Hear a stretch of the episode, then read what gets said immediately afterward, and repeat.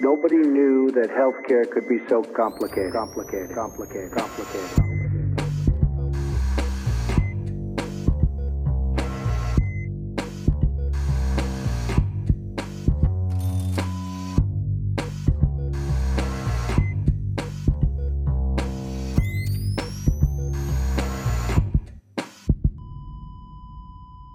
Salut und herzlich willkommen zu Gesundheit macht Politik Episode 82 mit der Aufnahme am 20. Juni 2021. Stimmt das überhaupt? Ja, richtig. Falls alles hier langsamer vorgetragen wird, könnte das daran liegen, dass ich transpiriere wie ein Tier, was uns allen bekannt ist. Wir nehmen auf bei einer 7-Tages-Inzidenz von aktuell 8,8 und wie ich gerade eben gelernt habe, auch alle Landkreise Deutschlands liegen unter 50 und einem Anteil der Delta-Variante von knapp über 6 Prozent. Nur damit das jetzt nicht nur positive Nachrichten sind, dachte ich. Nee, können wir nicht machen. Mal sehen, was wir in den nächsten Episoden denn berichten müssen oder dürfen zu diesen Zahlen. Heute erneut mit einer Aufnahme völlig ohne ärztliche Supervision. Unser Kreisimpfzentrums Hausarzt in Spee der Podcastarzt Pascal Nolerik ist wieder nur mit einem Medizinmux dabei. Also das nur ist so nur. Also irgendwie, diese Anführungsstriche kann man irgendwie im Podcast nicht kommunizieren.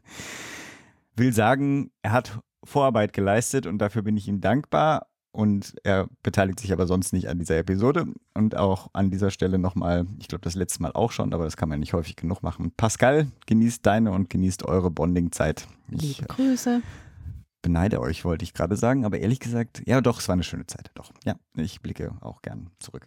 Mit dabei natürlich und auch Nächte. schon gehört, ja, die, das verdrängt man ja mit der Zeit. Außerdem habe ich vor, das äh, komplett zurückzuzahlen. Meine Tochter ist ja schon in der Pubertät und dann bin ich immer sehr bedacht, sie natürlich nicht ausschlafen zu lassen, sondern sie daran zu erinnern, dass man auch rechtzeitig aufstehen muss. Weil der oh, so schön mit dem Staubsauger gegen die Tür. genau. Toll.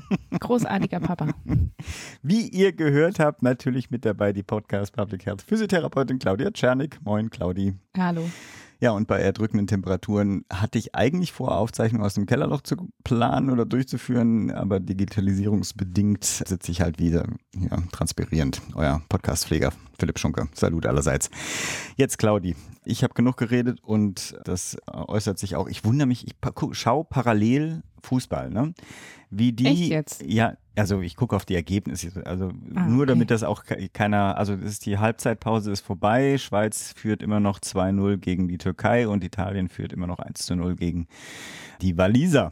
Und warte mal kurz, es gibt gerade ein. Nee, ich kommentiere jetzt nicht das Spiel live, wie auch immer. Dankeschön, Ich Dankeschön. Das gebe deswegen aber auch null. gerne ab, was erwarten denn unsere Hörerinnen heute?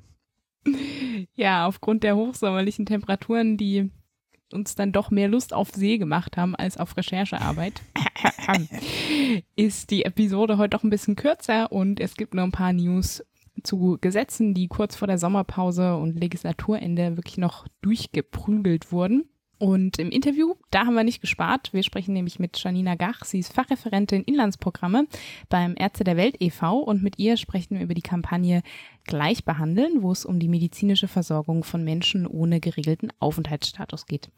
Und im Murks ist diesmal Prostat-Screening-Thema, nämlich mittels dem PSA-Test.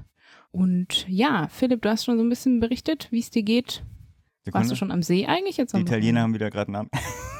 Oh nee, wirklich ohne Mist. Ich bin gestern, wir sind durch Berlin gefahren, haben, hat gestern Deutschland gespielt, ja. Und wirklich, wir haben den Tourstand wirklich anhand der Leute, ne, irgendwo jubelst. War aber so, auch ein ja, schönes Spiel.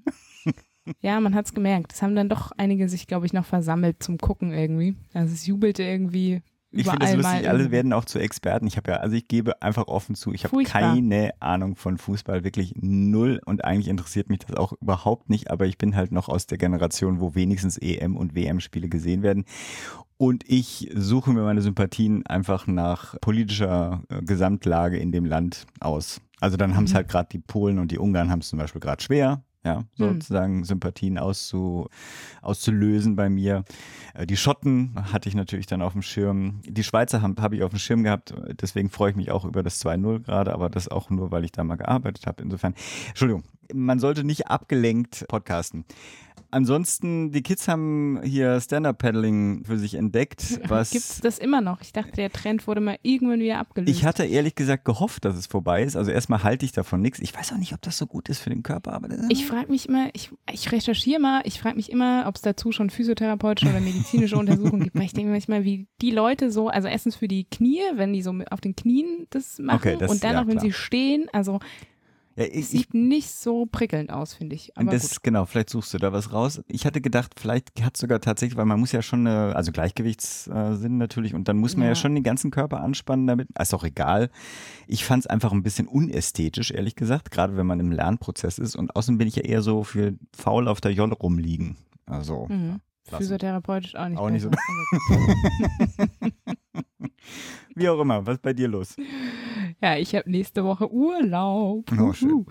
Und ich habe seit wirklich seit Ewigkeiten mal wieder einen Zelturlaub geplant und jetzt, ich gucke die ganze Zeit schon auf den Wetterbericht und es war eigentlich so klar, ähm, bestimmt, wenn wir das Zelt aufgebaut haben, fängt es mit dem Gewitterguss an, aber Ja, die Aussichten für nächste Woche sind jetzt, also, hm, unsicher, ne? durchwachsen. Na, wir schauen mal. Ja. Genau, ansonsten bin ich gerade echt viel in der Außengastronomie und habe so das Gefühl, ich muss gerade alles nutzen, was geht, bevor dann irgendwie vielleicht mal irgendwann wieder die Schotten dicht gemacht werden. Wir werden es sehen. Genau, aber auf jeden Fall, das, das Wetter tut sehr gut und wenn man nicht, wie ich gestern, äh, Kirschen erntet Oh. und einkocht, dann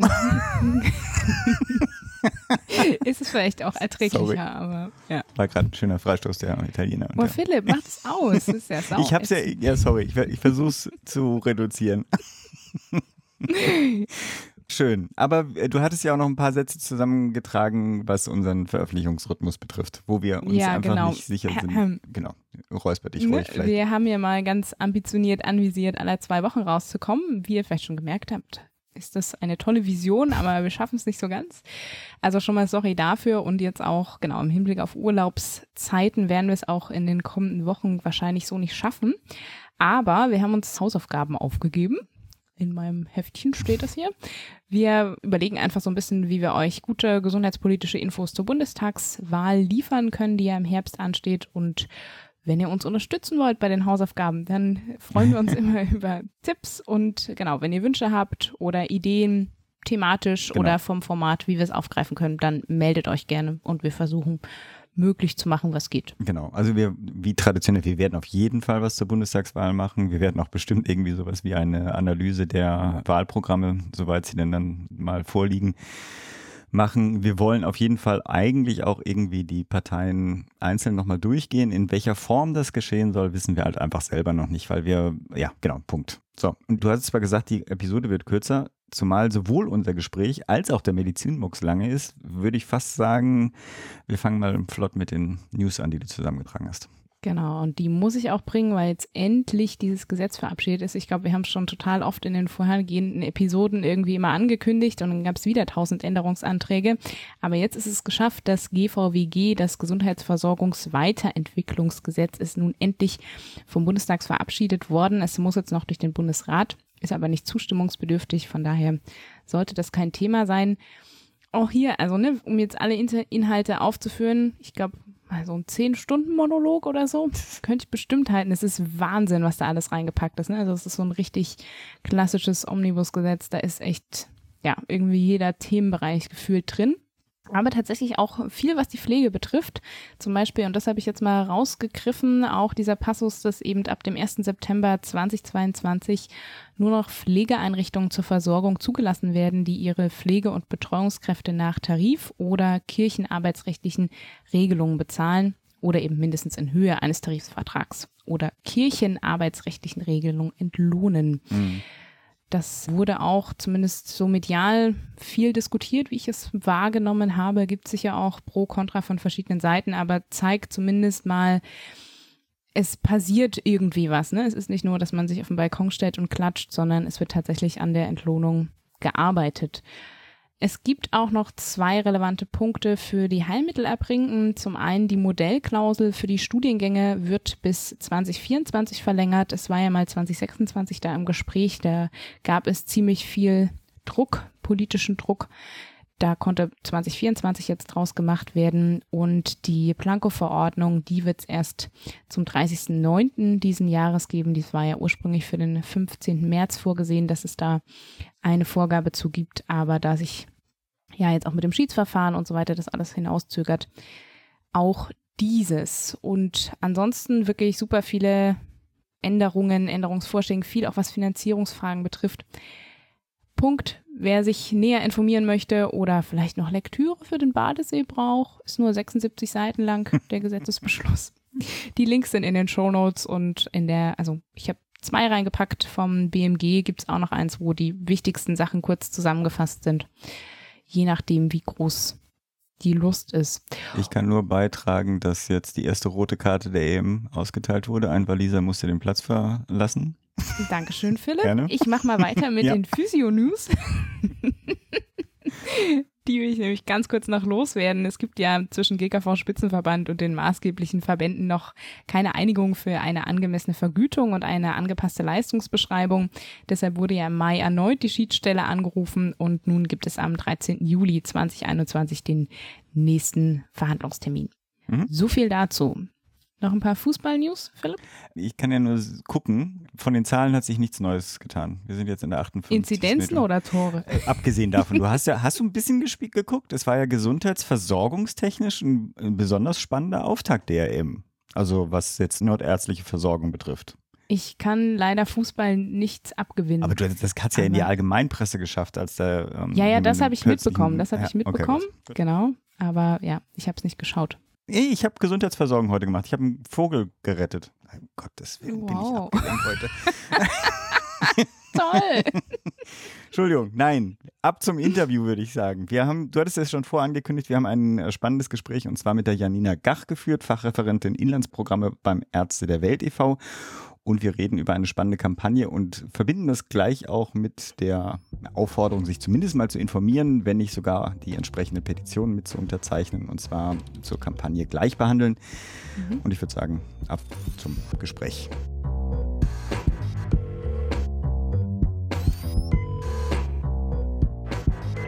Die Kampagne Gleich behandeln fordert die Einschränkung der Übermittlungspflicht, sprich Paragraph 87 des Aufenthaltsgesetzes. Keine Panik, ich weiß jetzt auch noch nicht, was das ist. Wieso also das überhaupt relevant ist und auch als Einführung zum Thema, also Gesundheitsversorgung bei Menschen ohne geregelten Aufenthaltsstatus, sprechen wir heute mit Janina Gach. Sie ist Fachreferentin Inlandsprogramme beim Ärzte der Welt e.V. Hallo Janina. Hallo. Und Claudia ist natürlich auch dabei Genau. und übernehmen gleich mal. Genau. Ich übernehme gleich mal und frag mal nach, denn äh, wir hatten in der Videobotschaft äh, zur Eröffnung des Kongresses Armut und Gesundheit dieses Jahr eine Botschaft von Jens Spahn und ich würde daraus mal zitieren. Da sagt er nämlich, unser Gesundheitssystem mit all seinen Leistungen von der Impfung bis zur Höchstleistungsmedizin auf der Intensivstation steht jedem Bürger, jeder Bürgerin, jedem, der sich in Deutschland aufhält, unabhängig von seinem Einkommen und seinem sozialen Status zur Verfügung. Es macht keine Unterschiede. Zitat Ende. Völkerrechtlich verbindlich wurde das Recht eines jeden Menschen für das ihnen erreichbare Höchstmaß an körperlicher und geistiger Gesundheit ja im Internationalen Pakt über wirtschaftliche, soziale und kulturelle Rechte 1966 bereits festgeschrieben. Und jetzt zu der Frage, hat Jens Spahn denn überhaupt recht, dass jeder Mensch in Deutschland ein wirklich wahres Recht auf eine medizinische Behandlung hat? Ja, jeder Mensch in Deutschland hat das Recht auf angemessene medizinische Gesundheitsversorgung. Das hat die Bundesregierung in verbindlichen internationalen Menschenrechtsverträgen festgelegt. Ne? Wir haben es gerade schon gehört im UN-Sozialpakt, aber auch in der EU-Grundrechtecharta. Dort ist auch das individuelle Recht auf Zugang zur Gesundheitsvorsorge und auf ärztliche Mhm. Versorgung festgeschrieben. Und auch im Grundgesetz kann man mit der Menschenwürde den Anspruch auf medizinische Grundversorgung begründen. Also ja, das Recht hat erstmal jeder Mensch, aber ob dieses Recht dann in Deutschland auch gewährleistet ist und jeder Zugang hat, das ist eine ganz andere Frage. Mhm. Und das sehen wir bei Ärzte der Welt. Wir haben ja auch Inlandsprojekte für Menschen ohne Krankenversicherung, Menschen ohne Zugang zu Gesundheitsversorgung. Da gibt es Menschen, die fallen da raus, sonst bräuchte es Mhm. unsere Projekte nicht. Wer fällt daraus zum Beispiel? Ja, das sind zum einen Menschen, die aus verschiedenen Gründen keine Krankenversicherung mehr haben, also zum Beispiel deutsche Staatsbürgerinnen, die selbstständig waren, die eine private Krankenversicherung haben und sich die Beiträge nicht mehr leisten konnten, weil sie zum Beispiel insolvent gegangen sind und dann aus der Krankenversicherung rausgefallen sind. Das sind aber auch viele erwerbslose EU-Bürgerinnen, die bis auf einmal in zwei Jahren Überbrückungsleistungen komplett von Sozial- und Gesundheitsleistungen ausgeschlossen werden, auch im Notfall. Hm. Das sind auch wohnungslose und obdachlose Menschen, die zwar oft eine Krankenversicherung oder ruhende Leistungen haben, aber aufgrund von anderen Barrieren wie ne, Diskriminierungserfahrungen zum Beispiel nicht zum Arzt oder zur Ärztin gehen können.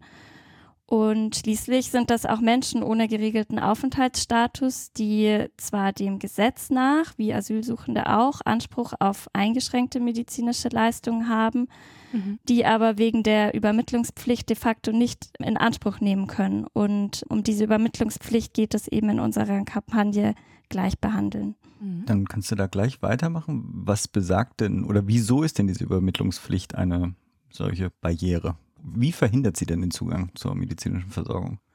Ja, Menschen ohne geregelten Aufenthaltsstatus haben Anspruch auf eingeschränkte medizinische Leistungen bei akuten Krankheiten oder Schmerzzuständen und auch bei Schwangerschaft und Geburt. So steht es auch im Gesetz, genauer gesagt im Asylbewerberleistungsgesetz.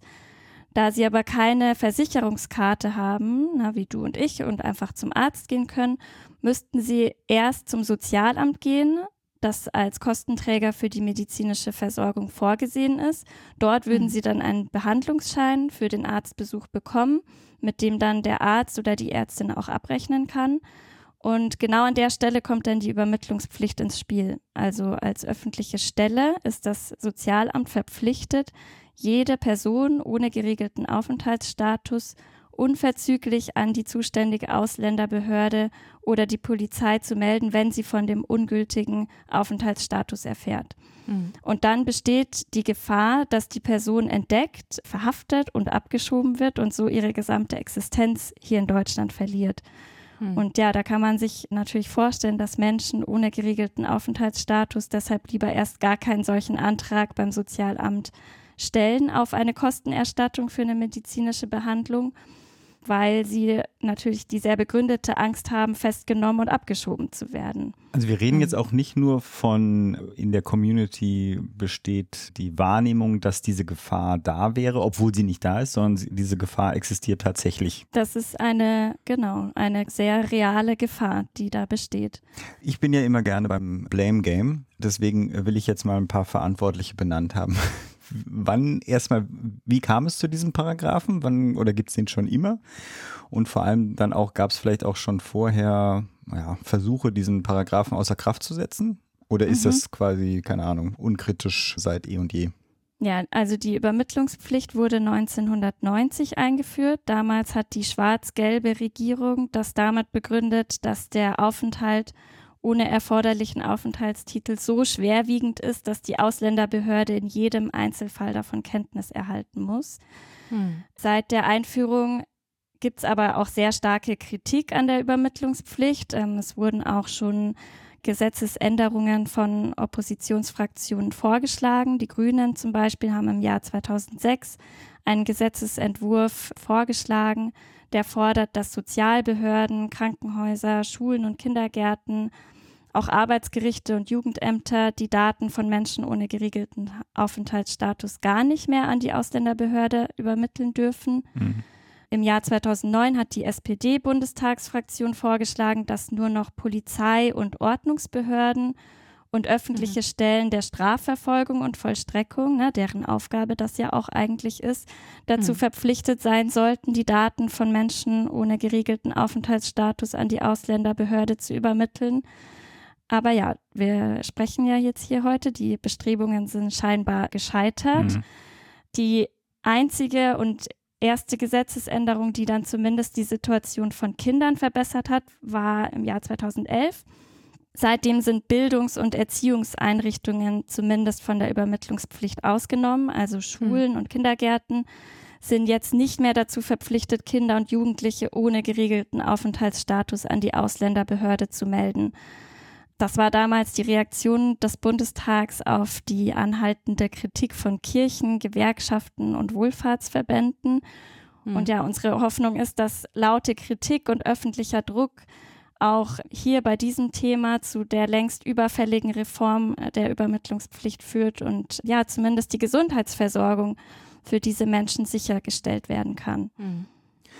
Jetzt, ja, ich weiß nicht, die Frage will ich stellen, einfach damit du die Vorlage bekommst, da, wenn du möchtest, sozusagen eine allgemeine Antwort mal dazu zu formulieren, weil ich glaube, in unserem Kreis werden wir das ja nicht großartig kritisieren, aber es könnte ja Menschen geben, die die Frage stellen, naja, meine Güte, wenn da Menschen sind, die keinen berechtigten Aufenthaltsstatus haben, wieso sollte da überhaupt eine medizinische Versorgung berechtigt sein? Hm, ich merke, dir fällt es sogar schwer, die Frage zu stellen. Ne?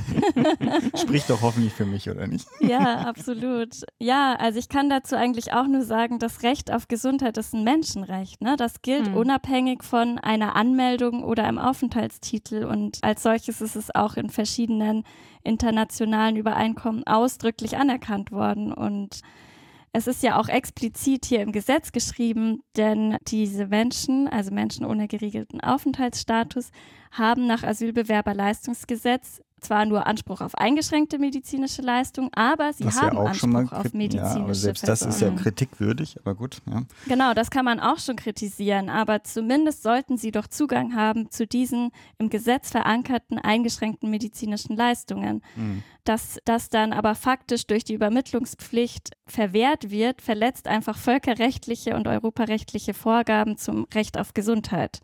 Mhm. Ja, ja, und das soll ich noch weiter? Ja, kannst gerne weiter. Ich wollte nur, ich weiß nicht, in welcher Form ich einen Applaus äh, artikulieren kann. So im Sinne von Recht hast du. Aber. hast du gerade den Button gesucht? Ich habe den Button gesucht. Für Ja, also Deutschland wurde dafür auch übrigens schon mehrfach international kritisiert. Also zum Beispiel mhm. vom UN-Sozialausschuss. Der hat Deutschland auch schon aufgefordert, diese Übermittlungspflicht abzuschaffen, was aber bis heute leider nicht passiert ist. Mhm. Gehen wir nochmal zu der betroffenen Personengruppe eigentlich. Ne? Wir reden ja von Menschen ohne geregelten Aufenthaltsstatus häufig zu lesen ist ja auch Menschen ohne Papiere. Ist das denn äquivalent nutzbar oder was verbirgt sich sozusagen überhaupt dahinter, hinter diesem Terminus? Mhm. Menschen ohne geregelten Aufenthaltsstatus sind Menschen mit einer Staatsangehörigkeit eines anderen Landes, also außerhalb mhm. der EU oder auch Staatenlose, also ohne Staatsangehörigkeit, die hier in Deutschland leben, ohne den dafür gesetzlich vorgeschriebenen Aufenthaltstitel. Mhm mhm. und damit halt auch ohne aktueller behördliche Erfassung. Kann man ja. sagen, wie viel, von welcher Größe der Gruppe reden wir? Also kann man das abschätzen? Ja, das ist schwierig abzuschätzen. Es gibt dazu nicht wirklich verlässliche Informationen. Das liegt natürlich auch daran, dass die Betroffenen ja mhm, jeglichen Kontakt klar. zu Behörden mhm. und offiziellen Stellen meiden, tauchen deshalb auch kaum in Statistiken auf. Alle Zahlen, die dazu existieren, sind also Schätzungen und Hochrechnungen. Und naja, die Schätzung, auf die wir uns in unserer Arbeit berufen, stammt aus dem Jahr 2014. Damals mhm. hat Dieter Vogel eine Studie gemacht und die Zahl auf 180.000 bis mhm. 520.000 Menschen geschätzt. Tendenz steigend, ne? das ist jetzt mhm, sieben Jahre 2014, her. Ne? Ja. Inzwischen sind auch einige Menschen nochmal nach Deutschland gekommen, wenn man an die letzten äh, sieben Jahre zurückdenkt. Also wir mhm. gehen mindestens von mehreren hunderttausend Menschen aus. Mhm. Mhm. Kannst du hm, vielleicht auch mal so ein bisschen Einblick in den Alltag oder in eure Erfahrungen geben, wie Menschen trotz dieser Barriere denn mit ja immer vorhandenen gesundheitlichen äh, Herausforderungen dann umgehen? Also ich meine, es sind ja auch ein paar Sachen, Schwangerschaft, Kinderimpfung, chronische Erkrankungen, wo eine Gesundheitsversorgung notwendig ist. Wie ja. lösen die das?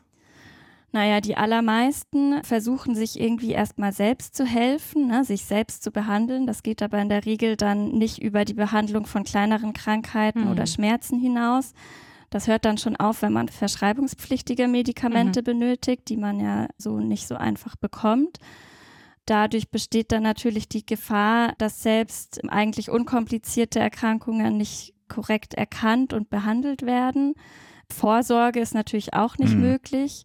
Na, es gibt ja viele Erkrankungen, die in der Anfangsphase, in der sie gut und unkompliziert behandelbar werden, nur ganz schwache Symptome aufweisen und man nur durch eine Vorsorgeuntersuchung diagnostiziert bekommt. Und wenn man die nicht erkennt und behandelt, dann können sich diese Krankheiten natürlich stark verschlechtern, chronifizieren. Und ganz oft passiert es dann, dass die Betroffenen irgendwann als Notfall im Krankenhaus mhm. landen. Mhm. Ich denke und, ja auch sowas ähm, wie also Impfabdeckung bei Kindern, aber das bringt mich jetzt auf ein anderes Thema ja auch noch, wie es denn auch gerade jetzt sozusagen in der Pandemiebekämpfung wäre es natürlich auch notwendig, sozusagen, wie wir bei allen anderen versuchen, sozusagen großmögliche Impfabdeckung hinzubekommen, wollen wir das natürlich auch in dieser Gruppe, die ja auch, wissen wir ja auch, aufgrund der prekären Lebensumstände sowieso höher belastet oder höhere Gefahr ausgesetzt sind. Hast du da einen Einblick, wie das mit der Impfkampagne da läuft? Ja, das ist natürlich auch sehr problematisch. Ne? Also wir haben ja gesehen, dass Behandlung, Testung und Impfung total wichtig ist, dass das alle bekommen und dass das letztendlich auch auf uns zurückfällt, wenn man da bestimmte Personengruppen, also ne, wir sprechen, haben gerade gesagt, das sind hunderttausende Menschen, wenn man die da einfach ausschließt. Aber wenn man sich das anschaut, wie das System ist, ist es super schwierig. Ne? Denkt mal dran, wie oft ihr in letzter Zeit irgendwo euren Pass, eure Krankenversicherungskarte herzeigen musstet oder euch irgendwo namentlich registrieren musstet hm. mit Adresse und persönlichen Daten. Das ist natürlich für Menschen ohne geregelten Aufenthaltsstatus ein Horror. Hm. Und ja, also es gibt mittlerweile Einzellösungen und wirklich Bestrebungen, auch Menschen ohne geregelten Aufenthaltsstatus, ohne Wohnsitz, ohne Obdach einen Zugang zu diesen Angeboten, also ne, zu Testung, Behandlung und auch Impfung zukommen zu lassen. Aber das sind dann oft irgendwie Ausnahmen, mhm. einzelne. Impfaktionen oder Kooperationen mit einzelnen Gesundheitsämtern, die viel Vorarbeit, Abstimmung und auch Gedanken im Voraus gekostet haben und kosten mhm. und den Zugang aber immer noch nicht selbstverständlich machen. Klar. Und Menschen ohne geregelten Aufenthaltsstatus sind dann auch einfach sehr vorsichtig, irgendwo bei öffentlichen Stellen aufzutauchen, hm. weil sie sich nicht sicher sein können, ob das am Ende dann doch zu ihrer Aufdeckung führt. Und wenn hm. es hier einfach eine gesetzliche Regelung gäbe, ne, wenn es diese Übermittlungspflicht gar nicht erst geben würde, würde das einfach Klarheit und auch Rechtssicherheit für die Betroffenen schaffen und Zugang zu Gesundheitsversorgung zumindest vereinfachen. Ja, nicht hm. nur das, ist, wir haben ja auch schon die Kommunikation. Also wie die Menschen erreichen, hast du ja jetzt ein Riesenproblem. Also, weil es ist ja nicht so, es gibt ja kein Newsletter dafür, ja. Mhm. Äh, wenn die aber vorher schon in einer geregelten Gesundheitsversorgungsstruktur in irgendeiner Form eingebunden gewesen wären, weil halt keine Ängste da bestehen müssten, dann wäre natürlich die Kommunikation da deutlich einfacher. Ja. Das so, ich habe mal noch eine andere Frage. Du hattest vorhin den Notfall angesprochen.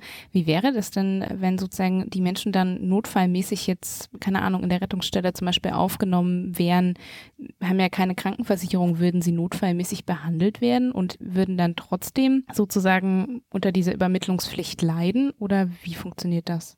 Also im Notfall muss jede Person in Deutschland behandelt werden. Das heißt, wenn man jetzt ins, im Krankenhaus aufgenommen wird, äh, zum Beispiel mit einem schweren Covid-19-Verlauf, dann muss die Person erstmal medizinisch versorgt werden. Und das gilt auch für Menschen ohne geregelten Aufenthaltsstatus. Da gibt es sozusagen auch eine äh, Sonderregel. Mhm. Das heißt, die Krankenhäuser, wenn die sich dann an das Sozialamt wenden, um die Krankenhausrechnung abzurechnen, hm. dann gilt da ein verlängerter Geheimnisschutz, weil das ja das medizinische Personal an das Sozialamt weitergibt und nicht hm. die Person selbst. Okay. Das ist aber diese Regelung, dieser Nothelferparagraph ist relativ eng gefasst. Das heißt, das hm. betrifft wirklich nur sehr ausgewählte Fälle, weil das Zeitfenster relativ eingeschränkt ist. Das heißt, es muss wirklich nicht möglich gewesen sein, das Sozialamt vorher zu informieren und diesen Behandlungsschein zu beantragen. Das heißt, die Person muss selbst gar nicht mehr in der Lage dazu gewesen sein oder das Sozialamt darf nicht erreichbar gewesen sein. Das heißt, mhm. na, das ist wirklich super schwierig, dass dann das auch über diesen Nothelferparagraphen geregelt werden kann. Und dann ist es halt oft so, dass die Krankenhäuser am Ende auf den Kosten sitzen bleiben, weil mhm. man die Hilfebedürftigkeit der Person nicht nachweisen kann, ne? weil es gibt halt keine Kontoauszüge, es gibt keine Personalausweise, es gibt einfach nicht die Papiere, die dann dafür notwendig sind für diese Kostenübernahme.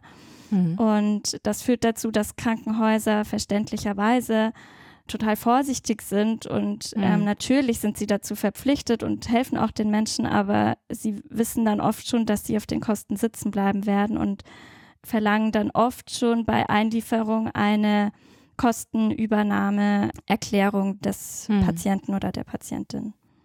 Du hattest ja vorhin schon mal angemerkt, dass Deutschland sozusagen wegen der Übermittlungspflicht häufig auch schon angerügt wurde. Weißt du, wie die Versorgung von Menschen ohne geregelten Aufenthaltsstatus zum Beispiel in anderen europäischen Ländern erfolgt? Kann sich Deutschland da was abschauen? Ja, also für Menschen ohne geregelten Aufenthaltsstatus ist es natürlich nicht nur in Deutschland schwierig, sich medizinisch behandeln zu lassen. In vielen europäischen Ländern ist die Gesundheitsversorgung auch nur auf eine Notfallversorgung beschränkt. Aber man muss dazu sagen, in keinem anderen europäischen Land gibt es so eine Übermittlungspflicht wie in Deutschland. Mhm. Also es ist wirklich einzigartig, dass öffentliche Stellen verpflichtet sind, die Menschen an die Ausländerbehörde zu, zu verpfeifen.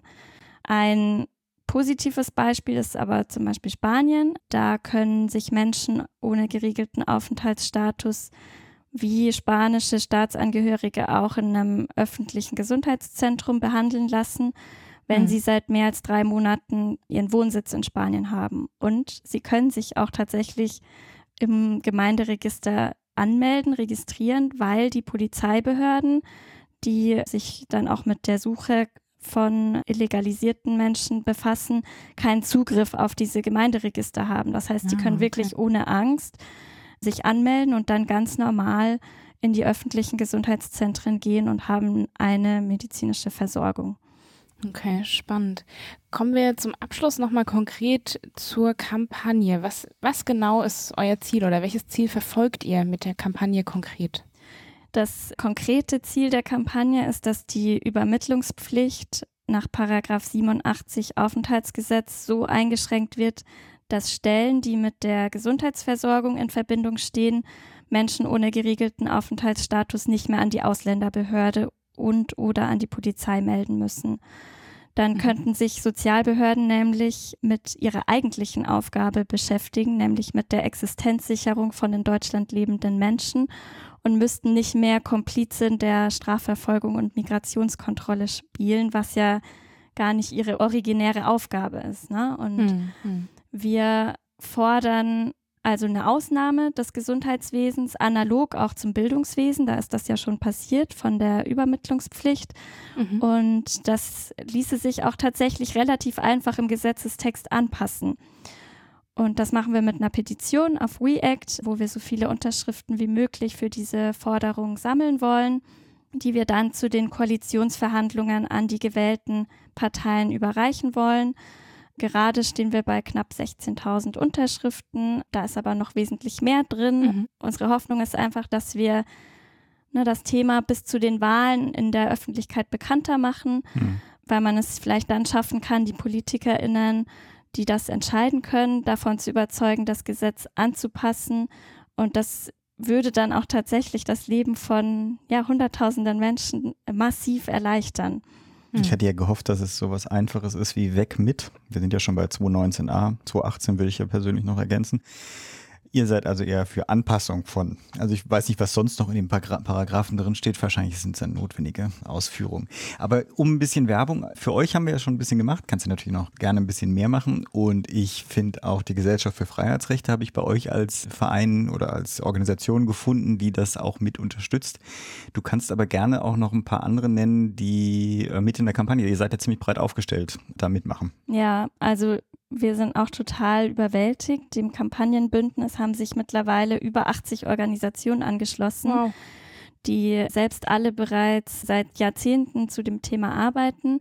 Das liegt auch daran, na, weil du hast es gerade gesagt, wir wären natürlich generell für eine Abschaffung der Übermittlungspflicht, aber wir haben wirklich in dieser Kampagne und in dieser Petition das so eng gefasst, mhm. dass sich da ganz, ganz viele Menschen dahinter stellen können und dass zumindest mal dieser gesetzlich verankerte Anspruch auf eingeschränkte medizinische Leistungen zugänglich gemacht wird. Im nächsten Schritt wollen wir als Ärzte der Welt, fordern wir viel, viel mehr. Ne? Wir wollen mhm. eigentlich generell, dass die Übermittlungspflicht abgeschafft wird und wir sind auch dafür, dass die Einschränkung der medizinischen mhm. Leistung aufgehoben wird. Aber um hier eine Anschlussfähigkeit herzustellen, haben wir uns wirklich hier auf so eine ganz enge Fokussierung geeinigt und mhm. deshalb mhm. haben sich auch ne, mittlerweile über 80 Organisationen angeschlossen.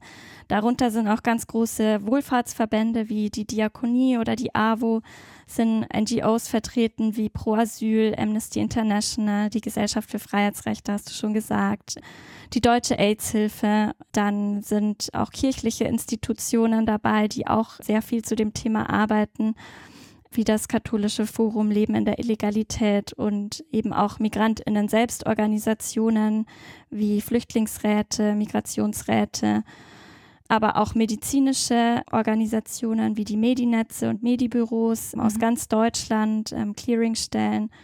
Ja, und äh, noch viele mehr. Die kann man alle bei uns auf gleichbehandeln.de sehen. Da sind die ganzen Logos der UnterstützerInnen aufgeführt und es ist schon sehr beeindruckend, wer da alles hm. sich dieser Forderung anschließt. Genau, was ich, was ich noch fragen wollte, die DGPH, also Deutsche Gesellschaft für Public Health, die sind auch mit bei, ne?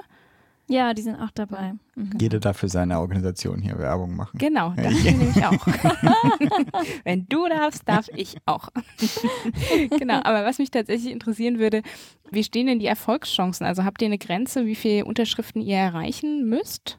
50.000 wären natürlich super, einfach weil mhm. das sehr guten Eindruck machen würde. Aber ich denke, alleine schon einfach zu zeigen, ne, das sind Zehntausende Menschen, die das unterschrieben haben, auch mhm. für so ein in Anführungsstrichen Nischenthema. Das ist ja doch ein auch recht komplexes Thema, was der breiten Öffentlichkeit gar nicht so bekannt ist oft. Aber für uns ist es einfach so, man sieht an diesem breiten Bündnis alleine schon, die, also ne, über mhm. 80 Organisationen, die sich jetzt da angeschlossen haben, aber auch an der internationalen Kritik, zum Beispiel durch den UN-Sozialausschuss oder auch die Bundestagsanträge, die schon in der Vergangenheit gestellt wurden. Es ist jetzt keine Forderung, die total absurd oder träumerisch ist und das ist nichts, mhm. was wir uns mal eben ausgedacht haben und das gar keine Chance hat, umgesetzt zu werden im Bildungsbereich hat es ja auch 2011 funktioniert. Und mit Corona jetzt haben wir auch nochmal wirklich ein gestärktes Bewusstsein für Gesundheit und auch für Gesundheitsversorgung für alle auf unserer Seite. Viele mhm. Menschen verstehen ja jetzt viel besser, dass es wirklich wichtig ist, alle Menschen, die hier leben, mit einzubeziehen und ihnen Zugang zu medizinischer Versorgung zu gewähren. Und außerdem stehen jetzt Wahlen an. Das bietet natürlich immer auch die Chance, Veränderungen voranzutreiben. Und wir wollen einfach den Parteien, die sich sowieso mit dem Thema befassen, mit der Petition und der Kampagne und den Unterschriften und mit dieser öffentlichen Aufmerksamkeit Rückenwind geben, mhm. dass das Gesetz endlich angepasst werden kann. Und welche Unterstützungsmöglichkeiten habe ich? Außer Petition? Euch, außer Petition oder wo finde ich die Petition? Bestimmt in den Shownotes auch im Link, nehme ich mal an. So. Genau, also erstmal natürlich das Wichtigste auf gleichbehandeln.de selbst unterschreiben und sich informieren. Wir haben da auch viele weitere tiefergehende Informationen zusammengestellt. Man kann sich da auch sehr gut nochmal einlesen.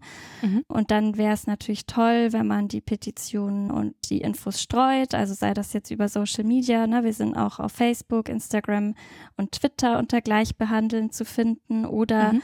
eben auch durch persönliche Nachrichten oder Gespräche im Bekanntenkreis über das Thema zu sprechen. Das ist einfach wichtig und ja, je mehr Menschen von diesem Missstand erfahren und auch erfahren, dass es relativ einfach wäre, das zu verändern, desto höher wird der politische Druck und vielleicht lässt sich dann auch etwas verändern. Und wer noch einen Schritt weitergehen möchte, der kann auch auf der Webseite gleichbehandeln.de spenden. Das Geld nutzen wir dann, um die Kampagne noch weiter zu verbreiten, noch weiter zu streuen und mhm. auch noch ne, Aktionen zu organisieren, um dem immer mal wieder so einen Anschub zu verleihen. Hm. Dazu gibt es ein Lied, ne? So unterschreibt ihr diese Petition. Trotz alledem, wir machen das selten hier im Podcast. Ich würde jetzt einfach mal sagen, diese Ausnahme genehmigen wir jetzt hier und fordern auf, zumindest mal reinzugucken und euch zu informieren, falls das Gespräch noch nicht gereicht hat und da vielleicht eure Unterschrift zu lassen. Janina, herzlichen Dank. Ja, sehr gerne. Ich bin sehr dankbar für die Einladung. Es hat Spaß gemacht, mit euch Uns darüber auch. zu sprechen. Mach's gut. Tschüss. Ciao. Tschüss. Ja, und von der Forderung nach Gleichbehandlung gehen wir jetzt über zu einem reinen Männerthema. Pascal kümmert sich nämlich heute um die Prostata und damit ab zum Medizinmurks. Many people would go to a doctor earlier if they didn't trust some quack who is doing nothing for them. That's what makes a quack so dangerous. Prostatakrebs, die häufigste Tumorerkrankung des Mannes. Ähm, 23% aller neuen Krebserkrankungen. Danach folgt Lungenkrebs mit 14%, Darmkrebs mit 12%. Ja, bei den Sterbefällen sieht es ein bisschen anders aus. Da liegt der Lungenkrebs vorne, sozusagen, falls man da vorne liegen kann und möchte. Ja, 24% und Prostatakrebs auf Platz 2 mit 12% der krebsbedingten Todesfälle. Habe ich von Krebsdaten, packen wir in die Shownotes. Es wäre also schön, ein gutes Screening für diese Krebserkrankung zu haben. Ein Screening äh, muss das Ziel haben, oder müsste das in diesem Fall das Ziel haben, Prostatakarzinom in einem frühen Stadium zu entdecken, um damit Folgeschäden, zum Beispiel Tod und das primär und sekundär vielleicht auch äh, Krankheitslast, also Morbidität, zu verringern. Dazu gibt es zum Beispiel die digital-rektale Untersuchung, kennen alle Männer über 45, dem wird das angeboten im Check-up. Und das ist die ähm, Dummerweise ist digital nicht das, was man sich heutzutage Genau, nicht, nicht unter digital, sondern das äh, bezieht sich auf das, das medizinische äh, Wort quasi, also den Finger, Fingeruntersuchung durch den After des Mannes an die Prostata. Da kommt man ziemlich gut ran. Die sitzt da direkt an der Rektumwand sozusagen, kann man durchtasten. Und den Test auf das prostataspezifische Antigen, PSA. Das müsst ihr euch jetzt merken. Ich werde jetzt nicht mehr von prostataspezifischem Antigen reden, sondern nur von PSA. Ja, das wird jetzt ein relativ langer Murks, aber hoffentlich war die Folge dafür kurz. ähm, es gibt schon sehr lange Diskussionen das Für und Wider des PSA, also dass ich mich gar nicht traue, das historisch zusammenzufassen. Und ich habe auch sehr, sehr lange überlegt, ob ich dieses Thema mal aufgreifen soll, weil das eben so umfassend ist und man da schon, wenn man so wie ich sich da nicht als hauptberuflich mit beschäftigt, Hm. ist jetzt ja auch, kommt in meinem Berufsalltag jetzt nicht ständig vor. Jetzt ja kein Urologe oder so, dann oder auch kein äh, Onkologe, dann ähm, ist es schwierig, da den immer aktuellsten Überblick zu haben. Ich probiere es jetzt aber trotzdem, weil mir ich ein paar Arbeiten gesammelt habe, die mir das, äh, wo ich das Gefühl habe, dass ich das hiermit machen kann. Mhm. Äh, wichtig ist an dieser Stelle, es gibt schon lange Zweifel, dass dieser PSA-Test als Screening geeignet ist. Jetzt muss man einmal kurz erklären, was ist denn PSA? Also PSA tritt in der Prostata normal auf, ist meistens da vorhanden, ist normal da vorhanden. Und das kann erhöht sein, also im Blut messbar, im Blut aus dem Arm zum Beispiel gewonnen messbar. Jetzt nicht, dass man dafür in die Prostata muss, wenn eine höhere Prostatabelastung vorkommt. Zum Beispiel nach der erwähnten digitalrektalen Untersuchung, da wird ja kurz drauf gedrückt. Oder auch nach Radsport, ja, wenn man da länger drauf sitzt, so auf dem Sattel, Mhm. Druck drauf bringt. Oder auch eine Prostatavergrößerung hat, eine benigne Prostatahyperplasie, haben gar nicht so wenige Männer. Oder natürlich eine Entzündung der Prostata, das kann man ja auch eben haben. Oder eben halt auch ein Tumor, also Mhm. ein Prostatakrebs zum Beispiel. Und der PSA-Test sucht im Blut nach PSA, das habe ich gerade schon gesagt. Und wenn es einen erhöhten Wert gibt, dann sollte optimalerweise eine Kontrolle folgen. Bei erneuter Erhöhung folgt meist eine Biopsie, also eine Probenentnahme mit einem kleinen Zylinder aus der Prostata. Macht man auch, glaube ich, rektal. Und findet sich dort Tumormaterial, dann in dieser, unter, in, diesem, in dieser Gewebeprobe, die man dann untersucht, dann erfolgt ein Staging, also zu gucken, hat der Krebs bereits gestreut und wenn, wohin. Ähm, und wie groß ist das äh, Gebiet, hat er angefangen zu wuchern, sind Lymphknoten befallen, etc. etc. Die allermeisten Männer haben ein normales PSA und eine normale Biopsie. Mhm. Falsch positive und aber auch falsch negative Befunde sind häufig. Also ungefähr 2% der Männer mit normalem PSA würden bei einem Staging ein fortgeschrittenes Prostata Oh, okay. Wow. zeigen. Also das sind schon, Mhm. also von denen, die bereits im Screening sind, ne? Mhm. Jetzt nicht Ja, ja. irgendwie die 20-Jährigen. Ja. Genau. Ich möchte hier auf drei Arbeiten hinweisen. Zum einen auf eine Guideline, die im September 2018, also eine Leitlinie, im British Medical Journal publiziert wurde. Also eine Arbeit aus Großbritannien. Mhm. Die spricht sich unter anderem auf Grundlage einer randomisierten, kontrollierten Studie, der CAP-ACT, leicht gegen ein Screening mit dem äh, PSA aus. Das ist ausdrücklich als Weak Recommendation, also jetzt nicht besonders Okay. stark gekennzeichnet. Und bei, vielleicht muss man ganz kurz sagen, bei dieser kontrollierten, randomisierten Studie, also dem RCT, das im März 2018 publiziert wurde, wurden 420.000 britische Männer, also schon eine große Größe, Mhm. cluster randomisiert. Das heißt sozusagen nicht einzeln randomisiert, jede einzelne Person, sondern die haben das darüber gemacht, dass der Hausarzt, es gibt ja ein verpflichtendes Hausarztsystem Mhm. in Großbritannien, randomisiert waren. Entweder haben die bei Männern ein einmaliges PSA-Screening durchgeführt oder die übliche Versorgung. Übliche Versorgung beispielsweise, wenn es doch in der DRU Prostatakarzinomsverdacht gibt, Mhm. vielleicht wenn man was Auffälliges tastet, dann kann man natürlich sicherlich auch PSA bestimmen. Mhm. Und nach zehn Jahren Follow-up, also immerhin ein deutliches Follow-up, ergab sich kein signifikanter Unterschied bezüglich der Prostatakarzinom-Mortalität. Das deckt sich auch mit anderen Studienergebnissen. Hm. Das haben die sehr schön zusammengefasst in einem in sehr schönen Grafiken, sodass wir das auch einmal verlinken. Das sollte man sich, wenn man äh, in dem Thema Interesse hat, auch gerne einmal angucken. Dann versteht man so ein bisschen dahinter oder das besser, was ich jetzt probiere Mhm. äh, zu erzählen, ohne, ohne dass ihr es direkt sozusagen visuell vor euch habt. Dass das PSA-Screening die Detektion von Prostatakarzinomen erhöht, das ist soweit verständlich. Wenn von 1000 Männern, die das Prostata, das ist jetzt sozusagen, das sind diese Zahlen aus diesem Factsheet, das sie da zusammengestellt haben, 1000 Männer das PSA-Screening erhalten und 1000, die es nicht erhalten, Mhm. äh, nachverfolgt werden nach 10 Jahren, dann werden in diesen 10 Jahren sieben mehr Karzinome in der PSA-Gruppe detektiert. Jetzt kann man sagen, naja, immerhin sieben Stück, Mhm, das ist mhm. doch auch eine Zahl. Sind zwar nur bei 1000 Männern, aber ist ja auch jetzt keine so häufige Erkrankung. Oder keine, äh, ist jetzt nicht selten, wie wir am Anfang gehört haben, aber betrifft ja doch zum Glück jetzt nicht äh, alle Männer. Jetzt ist es aber so, dass zusammenfassende Arbeiten keinen relevanten Unterschied zeigen in äh, der All-Cause-Mortality, also auf Sterben auf Mhm. jeg aufgrund jeglicher Ursache. Eine minimal geringere oder auch nur gar keine geringere Prostatakarzinom-spezifische Mortalität, also Versterben aufgrund eines Prostatakarzinoms, auch bei längerem Betrachtungszeitraum, jetzt nicht nur die 10 Jahre, sondern auch wenn man Mhm. zum Beispiel 18 Jahre in anderen Studien betrachtet. Und was man noch sieht, das Prostatakrebs-Screening führt vermutlich zu einer leichten Abnahme der Detektion von fortgeschrittenen Prostatakarzinomen. Also vermutlich erkennt man einen Teil der Prostatakarzinome früher. Mhm. Jetzt kann man sich ja überlegen, hm, wenn es unsicher ist oder vielleicht auch nur minimale Vorteile gibt, ne, vielleicht ja doch ein bisschen prostataspezifische Mortalität, dann vielleicht doch einfach machen. Ne? Das wäre so Mhm, eine mhm, Überlegung, dass mhm. man sagt, naja, Vorteil ist gering, aber immerhin sieben Stück, ne? also ist ja auch was. Aber dafür ist der Schaden dieses Screenings zu groß. Denn ähm, zum einen hat man natürlich das sozusagen, dass man, wenn man einen falsch positiven Befund hat, also erhöhte PSA und dann aber nachher gar nichts in der Biopsie, hat man möglicherweise Stress ausgelöst, der unnötig war. Ne, das ist ja auch besorgniserregend, man hat ja Sorge, ob man jetzt Krebs hat oder nicht. Ja, vor allem aber droht den überdiagnostizierten äh, Männern ja, Therapiekomplikationen wie Inkontinenz oder Impotenz. Ja, Okay. ähm, eine Prostatabiopsie schon selbst hat eine Komplikationsrate von bis zu 2%. Das ist relativ viel. Ne? Unter anderem Mhm. Blut im Samenerguss, Blut im Urin, Schmerzen, Fieber, Sepsis, bis hin in sehr seltenen Fällen theoretisch auch zu einem Versterben aufgrund einer Sepsis. Auch eine aktive Therapie eines Prostatakarzinoms, OP oder Bestrahlung, führt zu erheblichen Komplikationen. Urininkontinenz bis zu dreimal mehr, das, das was ich eben oben probiert hatte mit der Inkontinenz zu sagen.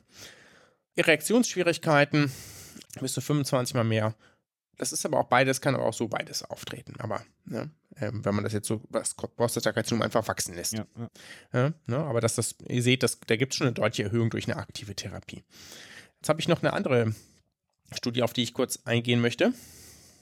Und zwar die Pivot-Studie. Pi- Oder Pivot-Studie, bin gar nicht sicher, wie die, ob das jetzt hier Englisch oder nicht Eng äh, oder Französisch ausgesprochen wird. Und die hat ihr 2017 ihr 20-Jahres-Follow-up von Männern mit lokalem Prostatakarzinom veröffentlicht. Die waren randomisiert worden, entweder zu radikaler Prostatektomie, also Mhm, wir mhm. entfernen die Prostata, oder wir kontrollieren in regelmäßigen Abständen. Und die chirurgische Therapie führte nicht zu einer geringeren Sterblichkeit, also weder Gesamtsterblichkeit noch Prostatakarzinomsterblichkeit. Es gab mehr Komplikationen nach chirurgischer Therapie, das ist jetzt ja Mhm. nicht überraschend, ne? das würde, passiert ja leider in seltenen Fällen, dass es Komplikationen nach einer chirurgischen Therapie gibt. Aber auch weniger Behandlungen für fortgeschrittene Prostatasymptome, was ja auch klar ist, weil die Prostata war ja raus Mhm. und dementsprechend hatten Männer, die in Prostata drin war und irgendwann Beschwerden entwickelt haben, dann natürlich Mhm. mehr behandelt. Das muss man auch sehen. Ja. Ne? So, jetzt gibt es Umgekehrt allerdings auch ein Cochrane Review, das leichte Vorteile dieser chirurgischen Varianten sieht. Natürlich bei gestellter Prostatakrebsdiagnose. Mhm. Das heißt, ihr seht, Behandlung ist jetzt auch nicht ganz einheitlich oder es gibt da ganz, keine ganz, ganz klaren Daten, was, was wie besser eignet. Ähm, sicher ist nur, dass es also dass eine aktive Therapie durchaus beeinträchtigen kann und äh, sehr wahrscheinlich auch ähm, relativ sicher zu Beeinträchtigungen führt zu bestimmten und es eben unklar ist, welche, Patiente, äh, welche Patienten man denn operieren muss. Mhm. Standard ist ähm, äh, Bestrahlung, ne? Also was ist Standard? Also? Äh, genau, wo, ich glaube, hängt so ein bisschen davon ab, an wen man gerät, befürchte mhm. ich fast. Aber, so, okay. Mhm. Äh, ja. Sehr schön. So, jetzt ist ja die Frage, warum bringt denn das Krebs-Screening, also dieses spezifische Krebs-Screening so wenig? Mhm. Mögliche Ursachen sind dafür, dass das Prostatakarzinom meistens langsam wächst. Ähm, das tritt fast nie vor 45, 50 Jahren Alter auf. Der Durchschnittsalter bei der Diagnose sind 72 Jahre. Ich glaube, 45 ja. ist auch da, wo die Vorsorgeuntersuchung bezahlt genau. wird, ne? übernommen wird. Genau. genau. Mhm. Weil davor ist es eigentlich, also kommt es nicht vor. Mhm. Durchschnittsalter bei der Diagnose sind 72 Jahre. Da leben natürlich auch viele Männer dann nicht mehr so lange. Mhm. Ja, das sind lange Beobachtungszeiträume schwierig. Viele Männer sterben an anderen Ursachen, bevor sie am Prostatakarzinom gestorben sind. Mhm. Es gibt auch Autopsiestudien, nach der etwa die Hälfte der 80-jährigen Männer ein Prostatakarzinom hat. Sie wissen es nur nicht. Ja? Also in einem irgendeinem Art gearteten lokalen Stadium. Mhm. Ja?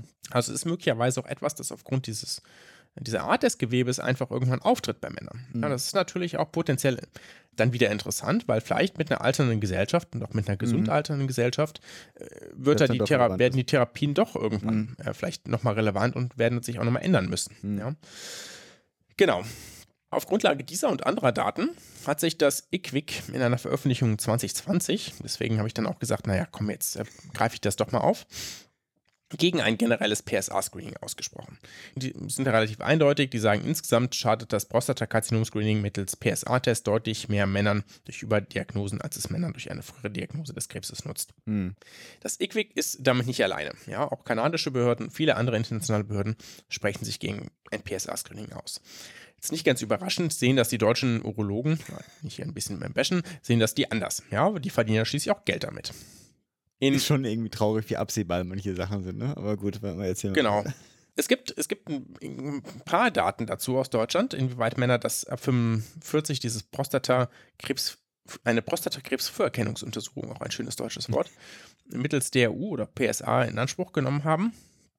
Und es gibt eine Studie aus 2004, die zeigte, dass die Mehrheit der befragten Männer im Alter von 45 bis 70, also mhm. durchaus relevante mhm. Alterskohorte, bereits beide Untersuchungen ein- oder mehrmals vornehmen ließen. Ja, mhm. von 20 Prozent, also insgesamt 20 Prozent die DRU und 2 Prozent haben nur einen PSA-Test mhm. durchführen lassen. Also knapp die Hälfte hat mal einen PSA-Test durchführen mhm. lassen. Ja, das ist jetzt nicht unbedingt falsch, ja, weil man den jeweiligen individuellen Fall nicht kennt in der Populationsebene, ähm, aber sicherlich zu viel, wenn man die Nutzen-Schadens-Risikoabwägung anguckt genau deshalb hat man, oder nicht genau deshalb, aber wegen verschiedenen Sachen, hat man in Deutschland 2013 die Prefer-Studie gestartet. Das war eine total interessante Studie, die angucken sollte, welche Behandlungsoption, also OP, Bestrahlen, Watchful Waiting, die beste Option darstellt. Das war, mhm. soweit ich das beurteilen kann, eine gut designte, mehrarmige Studie. Und die ist dann krachend gescheitert.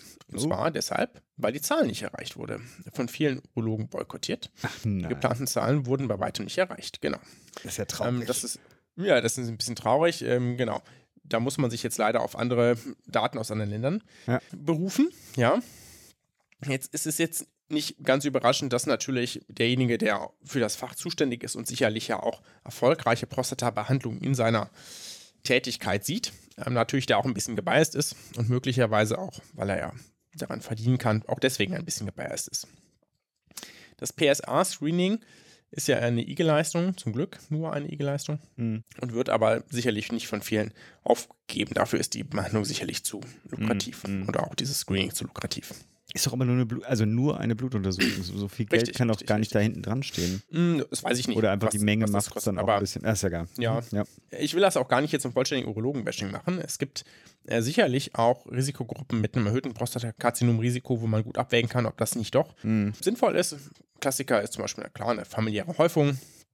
Aber beispielsweise auch afrikanische Herkunft ähm, führt eher zu einem Prostatakarzinom oder niedriger sozioökonomischer Status. Okay. Was da genau die Faktoren sind, dafür bin ich Hm. zu wenig vom Fach, um das beurteilen zu können. Okay. Auch hier ist es unklar, ob ein PSA-Screening nützt, aber da wäre es zumindest verständlich, wenn man sagt, naja, das möchte man vielleicht doch in einer gewissen Art. Also möchte, da möchte man vielleicht ein Angebot machen. Ansonsten sollte man das aber wirklich nicht anbieten. Ja, Okay. Dafür ist diese Nutzen-Schaden-Bilanz zu schlecht nach all den Jahren der Studien. Okay. Es gibt aber die, zumindest den internationalen Konsens, dass bei Männern, die aktiv danach fragen, man Vor- und Nachteile erläutert und es da möglicherweise Männer gibt, die dann auch sagen, naja, mir ist das Risiko des Krebses sozusagen wichtiger, das auszuschließen, als die möglichen Folgeuntersuchungen. Und dann kann natürlich auch Hm, hm. ähm, auf individueller Beratung hin ein solcher Test erfolgen. Ansonsten lieber nicht. Herzlichen Dank. Steht ja bei mir an.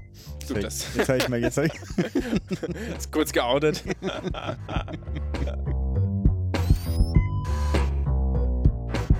So, nochmal mit dem herzlichen Dank an Pascal für die Vorarbeit.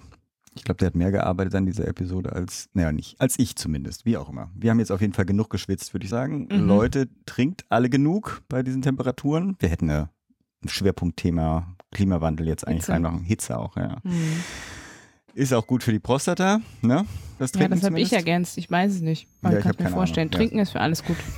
Wasser trinken. Können wir Ich, auch und ich trage es völlig unkritisch vor. Okay, wie auch immer. Bleibt gesund, macht gesund. Nobody knew that healthcare could be so complicated, complicated, complicated, complicated.